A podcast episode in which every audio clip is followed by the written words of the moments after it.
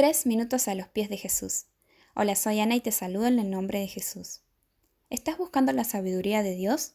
Entonces creo que es importante que tratemos de entender qué es el temor de Dios. En Proverbios 9:10 nos dice que el temor de Dios es el principio de la sabiduría.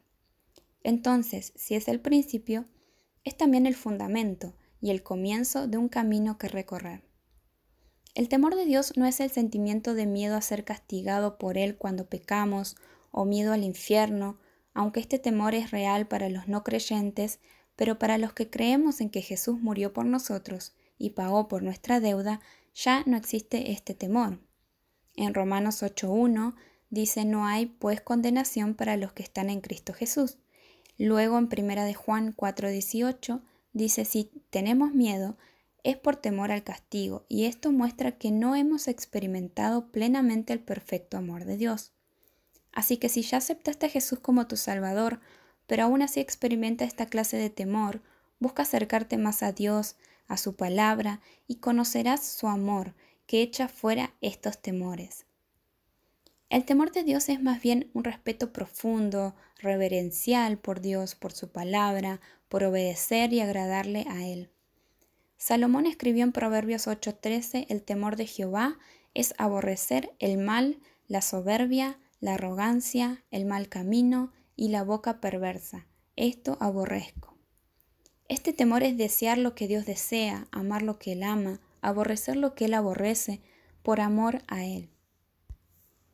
Lo relaciono con una pareja la cual se aman mutuamente y buscan el bien para la otra persona. Tratan de no hacer nada que al otro le pueda lastimar o entristecer.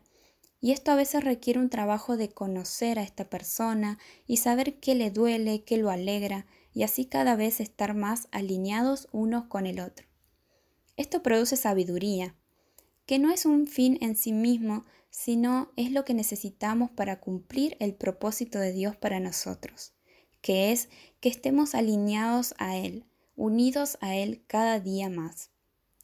Y por último, es importante saber que podemos elegir, elegir a qué vamos a temer. Y en esto se basará nuestra sabiduría, si será humana o espiritual. La diferencia de estas dos se encuentra en Santiago 3, del versículo 15 al 17. Dice, porque esta sabiduría no es la que desciende de lo alto, sino terrenal, animal y diabólica porque donde hay celos y contención, allí hay perturbación y toda obra perversa.